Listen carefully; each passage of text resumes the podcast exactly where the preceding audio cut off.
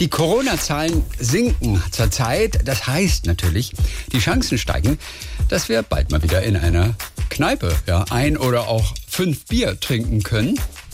Aber wie beim Sport gilt natürlich, nicht übertreiben und vorsichtig auf die alte Form hinarbeiten. Zum Beispiel mit einem Kneipen-Bootcamp.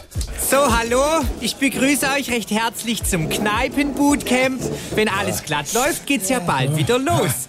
Aber so ein Kneipenabend kann auch ganz schön anstrengend sein. Oh. Zum Üben stellen wir einfach den letzten Abend, den wir hier in der Kneipe vor Corona gefeiert haben, nach. Sind alle bereit? Ja.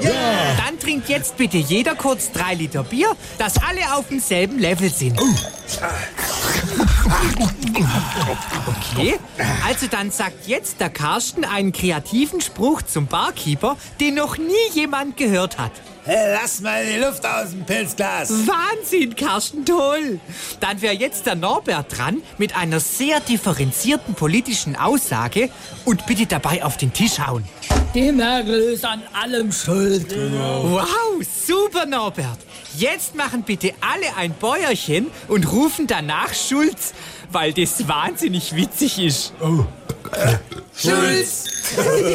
ja, das klappt ja wie am Schnürchen. Jetzt fehlt eigentlich nur noch der Achim, der besoffen mit dem Auto heimfahren will, dabei aber den Vorwärts mit dem Rückwärtsgang verwechselt und uns mit seinem tiefer gelegten Ascona in der Eingang ballert. Da bin ich mal gespannt, ob der das noch hinkriegt. Wunderbar. Das macht dann wie letztes Mal 17.000 Euro. Ja, dann schreib's auf den Deckel, wie letztes Mal.